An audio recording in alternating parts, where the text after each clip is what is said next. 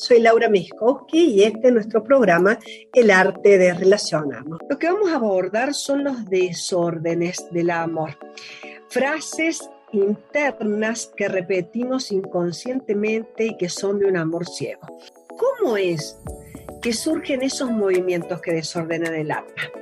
Bueno, Hellinger hablaba de desórdenes de amor de frases de amor ciego y de desplazamientos que se daban dentro de esta alma común que se viven con muy buena conciencia, con tranquilidad, a pesar que nos llegan las desgracias. Cabe aclararte que estas frases se denominan justamente de amor ciego porque es un amor que no repara, es un amor como, como un sinsentido, es un amor que no cambia los hechos, no repara lo sucedido y, sin embargo, es uno de los factores que más afecta y restringe nuestra salud. Y no son decisiones que yo tome conscientemente ni que se comuniquen en voz alta, sino que actúan en transparencia, nos dirigen internamente a un movimiento que ocasiona un conflicto o una enfermedad y nos sentimos inocentes y buenos a pesar no estar en un movimiento de vida. Repito, actúan en transparencia. ¿Cómo se reconocen? Por sus efectos y salen muchas veces a la luz estos movimientos en las constelaciones familiares, en los talleres, que muestran cómo los representantes están desplazados y unidos o mirando a través de la enfermedad o del conflicto a estas exclusiones o repitiendo estas frases de las que vamos a hablar hoy. Uno de los desplazamientos que acata esta frase interior dice así, yo te sigo. ¿Y cuando surge un yo te sigo? Cuando, por ejemplo, un hijo se siente atraído hacia su mamá que murió a temprana edad y desea morir internamente para terminar con esa separación. Puede ser también el sentimiento interno que tiene una mamá ante la pérdida de un hijo, de su bebé o de su hijo al nacer, o quizá también de un hijo abortado. Incluso puede sentirse culpable de su muerte y en el alma dice, yo te sigo. Podría decirte que esta primer frase obra en la familia y es el trasfondo principal de enfermedades graves, de suicidios y de accidentes. La solución, vamos a ir viendo las frases y la solución. Bueno, la solución es que aquel que la dice pueda percibir que su amor no va a superar esa separación, ni va a superar a la muerte, y también tiene que rendirse ante este límite exponerme, es, es exponerme a la dimensión y a la estrechez de ese amor, inclusive como que no puede romper eso que sucedió. Es reconocer este amor mío propio, el de la persona que puede faltar, pero a la vez en memoria de esa persona, este amor lo redime de la obligación de imitar ese destino. Y es así que surge de esta exposición, de este sentimiento al límite, de este reconocimiento del amor y de esta renuncia a repetir el destino, una nueva frase. Una frase que reconoce todo esto, pero que elige la vida. Por ejemplo, cuando este hijo puede decir, te amé mucho, te extraño, pero tú estás muerto y yo vivo un tiempo más. También puede decir, y en este caso una madre, en mi corazón continúas, en mi corazón estás y te recuerdo, y aunque te hayas sido aunque te hayas muerto, yo me quedo. Y en tu memoria haré algo bueno con la vida y el tiempo que me queda. Son frases muy profundas y por eso te he repetido tantas veces que es muy importante ver las dinámicas internas que se dan tanto en cualquier conflicto como en una enfermedad. ¿Qué arriesgado sería tal enfermedad es por tal cosa y significa tal otra? O, ah, bueno, te falta este, es por aquello, es por... No, hay que mirar la dimensión de los movimientos del alma en las dinámicas de identificación. Hay que, es un trabajo de maduración y también, si se quiere, de reconexión espiritual, lo que puede llevar a un proceso que no sana mágicamente, pero que sí ayuda a otras intervenciones y a otros tratamientos. Otra frase que se da en el fondo de las enfermedades es cuando el hijo o cualquier otra persona dice, mejor que sea yo antes que tú. ¿Qué quiere decir esto? Mejor que sea yo. Representa el dos, el deseo de morirme o enfermarme en el lugar de otro. Entonces, por ejemplo, una mamá está en este movimiento inconsciente interno de yo te sigo ante un hijo que perdió y un hijo vivo dice en un movimiento interno, inconsciente, mejor que sea yo. Y cuando este hijo vivo dice mejor que sea yo, quizás se enferma, eh, quizás tiene alguna, eh, alguna angina, te voy a inventar algo recurrente, eh, quizás le va mal en el colegio, quizás tiene conflictos de conducta, porque está en esta frase identificado tratando de ayudar a un miembro de la familia, en este caso a su mamá.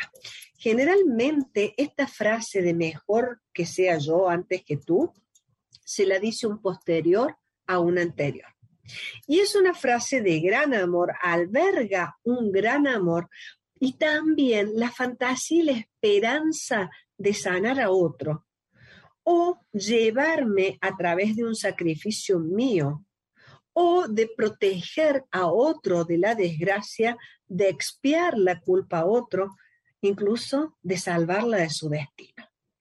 Y esto vuelve a ser un amor infantil que llega al extremo de pensar que aunque la otra persona haya muerto, aunque la persona amada haya muerto, yo la puedo recuperar de entre los muertos.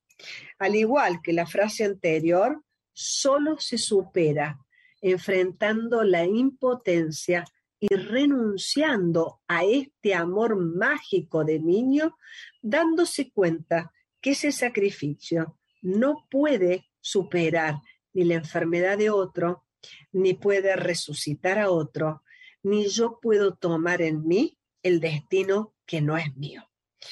Te cuento algunos casos sobre esto, mejor que sea yo antes que tú.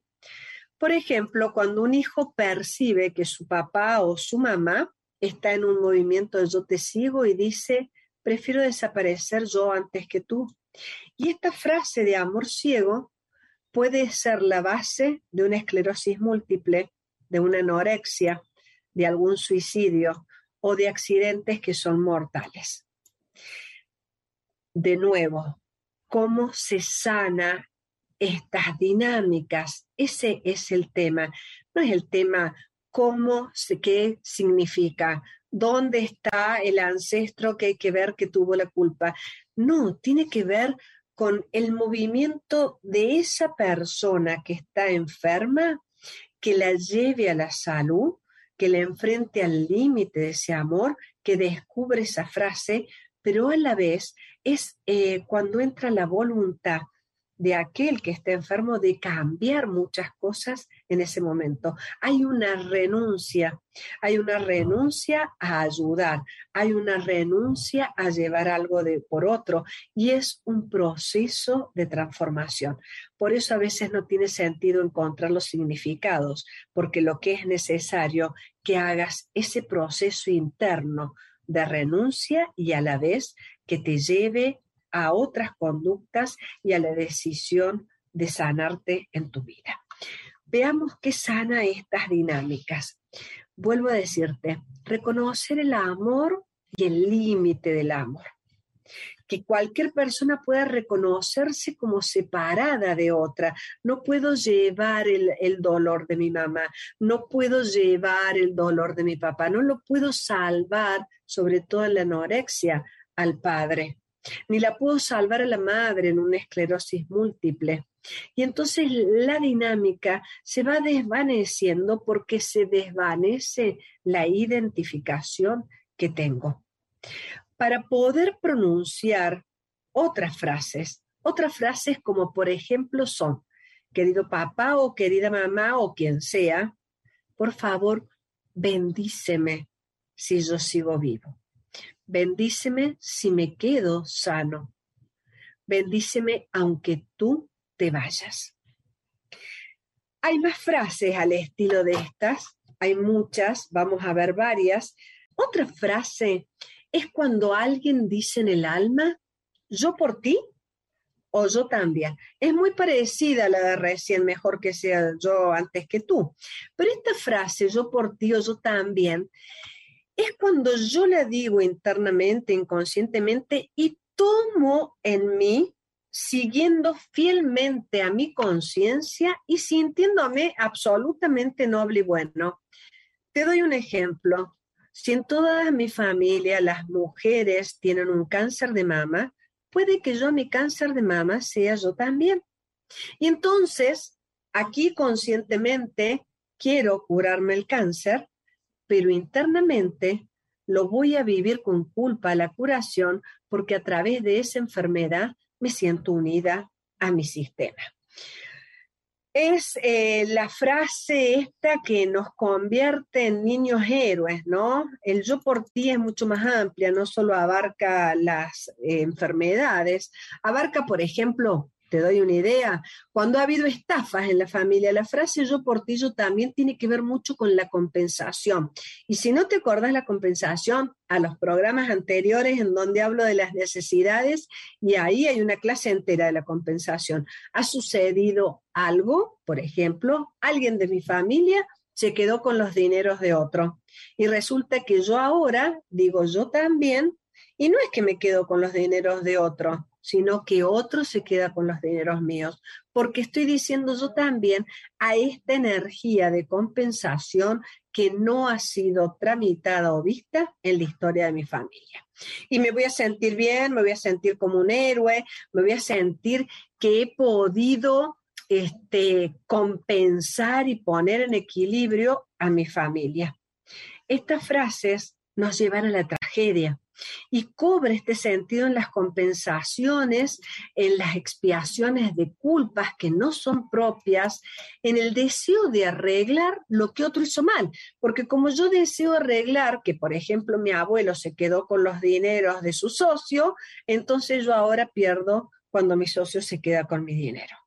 Estoy compensando, yo también, yo por ti, yo te ayudo, yo, yo, yo, yo el deseo de arreglar algo en el lugar de otro. Deseo de reparar la culpa de otro, tomando en mí, por ejemplo, una enfermedad, una desgracia y la muerte en lugar de otro.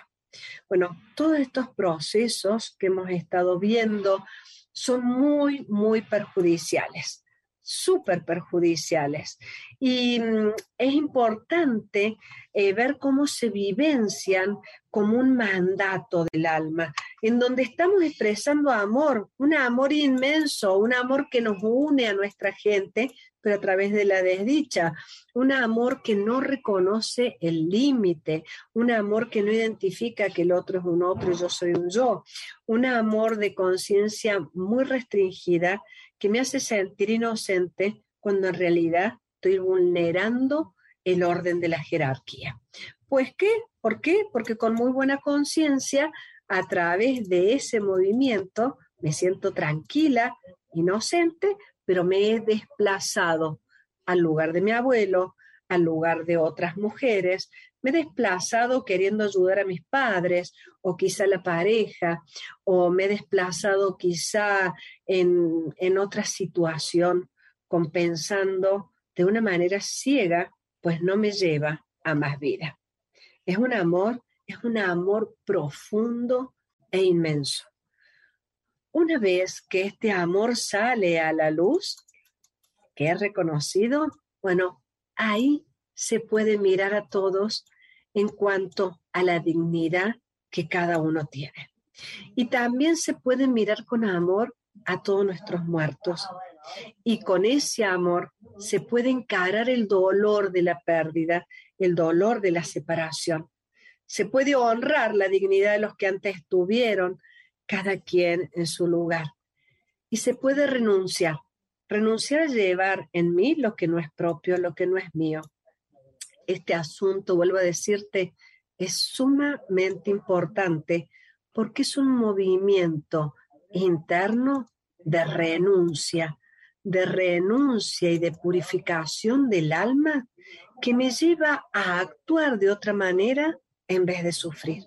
Me lleva a hacer las acciones para sanarme de lo que sea que tenga en vez de sufrir con eso.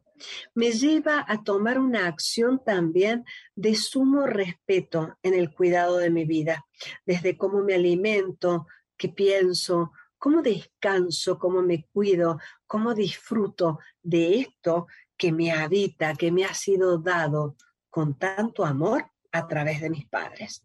Es cuidar el bienestar en memoria de aquellos que lo han tenido más difícil. Estas frases actúan, por ejemplo, en familias en donde hay alguien con una discapacidad, en donde toda la familia dice nosotros también, y quizás se discapacitan pensando que así ayudan el destino difícil que tiene uno de la familia. Sin embargo, si toda esta familia dice en ese instante, en vez de nosotros también, dicen, ok, me duele recibir este beneficio que tengo ante tu discapacidad, pero la tenés tan difícil con lo propio que yo te llevo a mi bienestar, a mi felicidad y siempre me conservo bien y sano para vos, para cuando vos me necesites. Y entonces es exactamente la misma situación, pero la percepción es diferente, la respuesta es diferente, las acciones son diferentes y la posibilidad de vida también. Significa vivir en vez de morir. Y significa que cada uno de nosotros está en grado de ampliar la conciencia, está en grado de encontrar la frase también en su interior. La que nos ata y también la que nos libera. Ampliar nuestra conciencia, vuelvo a decirte, es un acto de purificación. Es un acto de purificación de las creencias, de cambios de conductas, es un proceso personal de crecimiento y evolución. Y aunque suene raro, verás la amplitud que tiene cuando llega la enfermedad a nuestra vida. Y aunque suene raro, te diré que nuestros ancestros están esperando que nos sanemos, que alguien lo haga diferente, que alguien deje de repetir historias y que alguien se anime a vivir la salud en memoria de los que estuvieron enfermos. Busca todo este movimiento que te reordenes y que vuelvas al sendero de la salud plena.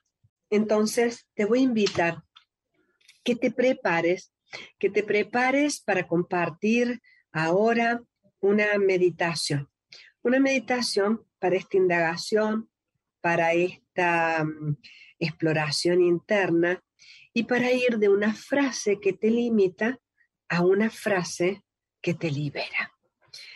Y entonces voy a usar, mira, este libro, siempre te muestro, este libro La sanación un manifiesto para la salud y la vida del siglo XXI, Sanar y mantenerse sano. Es un libro de Bert Hellinger, escrito en el 2011, editorial del grupo Judec. Y en la página 16 tiene una meditación que adoro, que se llama Nuestras propias frases internas. Y así que, bueno, ahora te invito a que te despereces, a que inhales grande por la nariz y exhales a que dejes ir el aire. Que inhales, exhales y que dejes ir el aire. Y que te sientes derechito, tu espalda derecha, tus pies en el piso. Que te tomes un tiempo. Un tiempo para entrar en una calma profunda y serena. Se te facilita con la respiración la respiración te permite mantenerte en este instante, tal como es, si querés bostezar.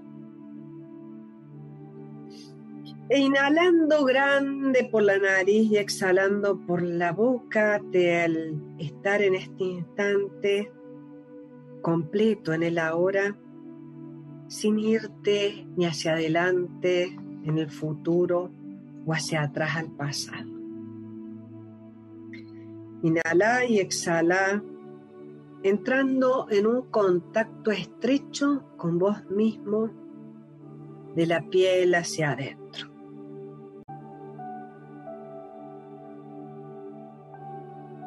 Y después de un rato, regresamos a nuestra infancia y vemos las situaciones en las cuales nos preocupábamos por nuestra madre o nuestro padre.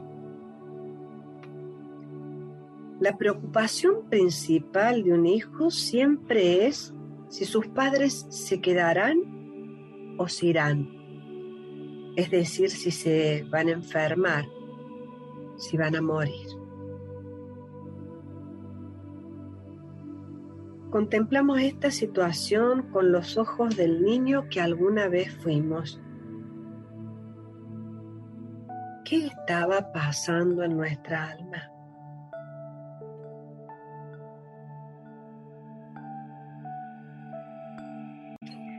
En ese entonces, ¿cómo solíamos manejar nuestros miedos?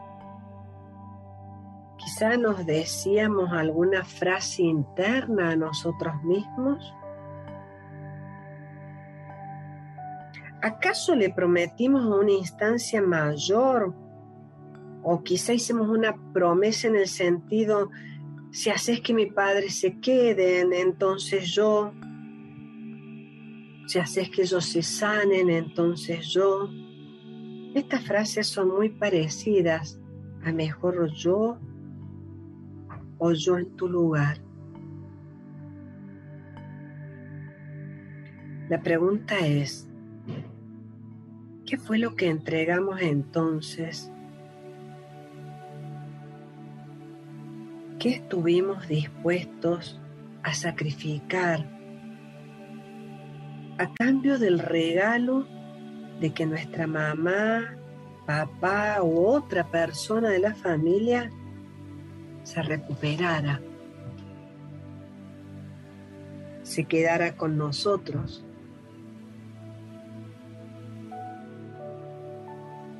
¿Sacrificamos algo internamente de nuestra propia salud? Quizá estábamos dispuestos a morir en el lugar de otra persona.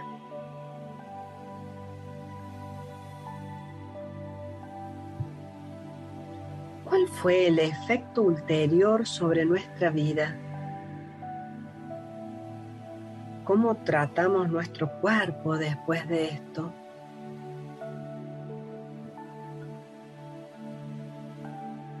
Y la pregunta es, ¿Cómo podemos revocar esta promesa, esta frase? ¿Cómo podemos recuperar nuestra expectativa de, vida, nuestra alegría de vivir y nuestra salud?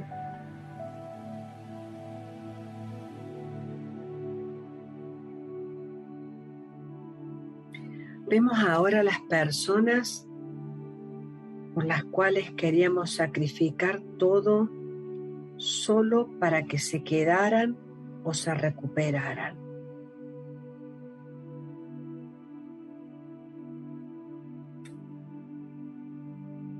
Y nos arrodillamos internamente ante ellas para admirarlas.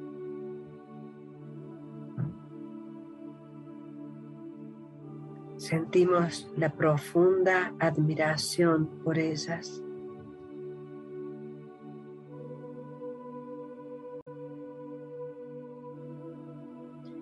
Y al cabo de un rato, cuando realmente sentimos nuestra posición inferior y su grandeza, decimos, aquí ustedes son los grandes, aquí ustedes permanecerán como grandes.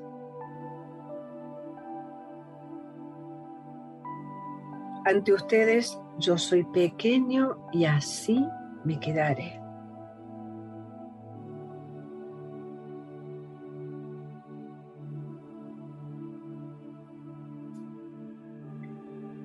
Y luego miramos más allá de ellos hacia un poder eterno que tiene su destino y el nuestro en sus manos, solo en sus manos. Quizás solíamos llamar a este poder Dios. Bueno, miramos a los ojos de este poder y tal vez vemos las lágrimas escurriendo por sus mejillas porque Él ve lo que estábamos dispuestos a sacrificar por nuestros padres y por los demás. Y entonces este poder nos toma las manos. Y nos armamos de valor y le decimos, por favor, revoca todas estas frases todas mis promesas, todas mis esperanzas de entonces. Las pongo en tus manos y las entrego a tu amor. Y así, como te pedí que salvaras a mis padres o a quien haya sido, Así sálvame a mí ahora de estas frases, por favor. Y esperamos. Esperamos hasta que sentimos los cambios en nuestro cuerpo y en nuestra sensación de vida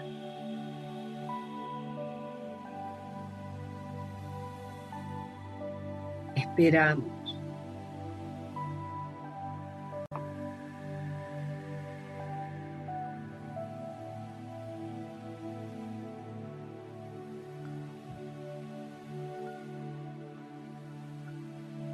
Percibiendo los cambios en nuestro cuerpo y en nuestra sensación de vida.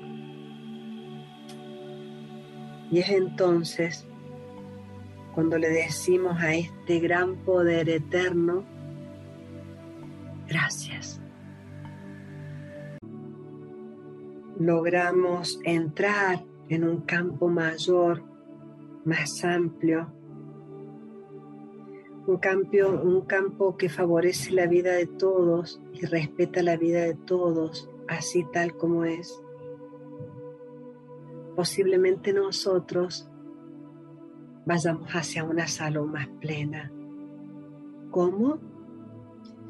Bueno, teniendo muy buena conciencia cuando aquilatamos nuestra felicidad, nuestra paz, nuestra serenidad, cuando nos ponemos un límite en el amor que nos lleva al conflicto, cuando nos podemos sentir unidos a todos los que han estado, agradecidos, honrados y sin embargo libres y responsables por lo propio y por nuestra salud.